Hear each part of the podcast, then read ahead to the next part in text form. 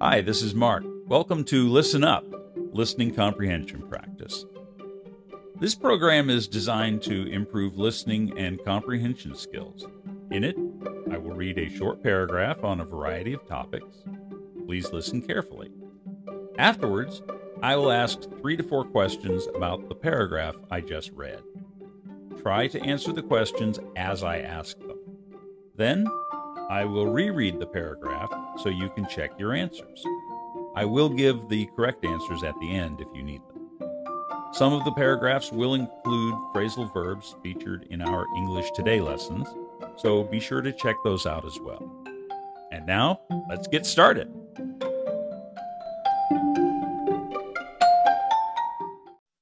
これから英語の短いストーリーが流れます。その後、 ストーリーに関して質問が3つから4つ流れますので、答えてみてくださいね。質問の後、再度同じストーリーが流れます。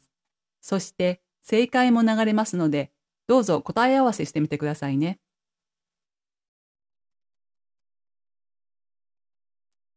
In a small town, there was a fierce competition between two family owned bakeries.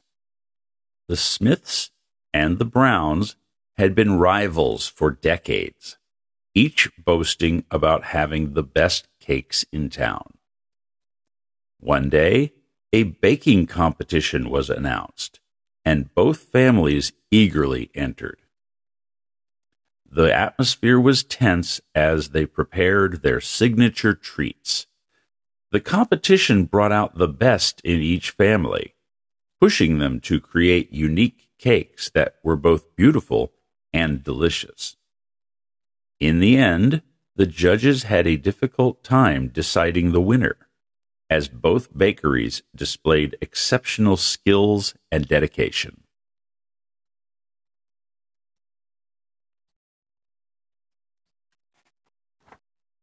Question 1. What kind of competition was announced in the small town? Question 2. What were the family's bakeries known for? Question 3. Why did the judges have a hard time deciding the winner of the competition?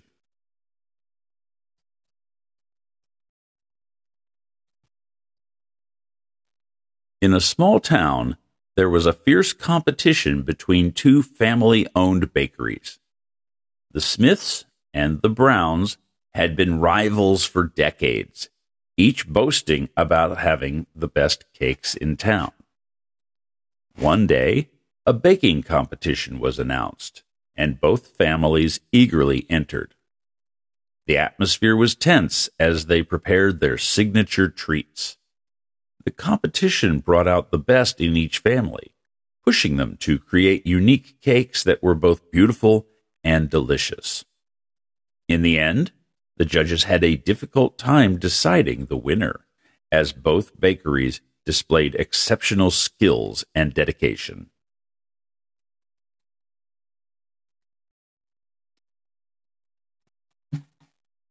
Question 1. What kind of competition was announced in the small town? A baking competition. Question 2. What were the family's bakeries known for?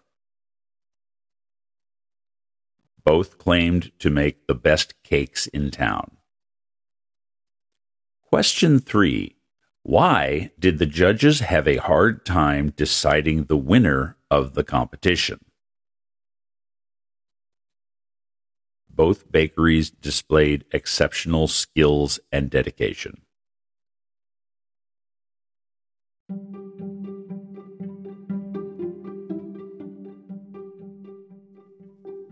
How did you do? Did you hear all the answers? If so, good job. If not, please go back and listen again. You can do it, and we'll see you next time.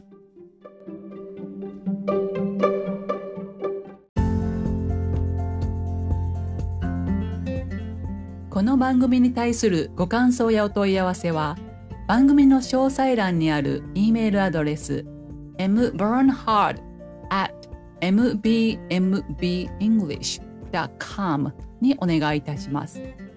また、あなたの英語のスピーキング、リスニング力が上がる英語コーチングのサービスをご提供しております。ご興味のある方は、アメブロにバーンハード美穂子の名前でブログを投稿していますので、そちらをご覧いただければと思います。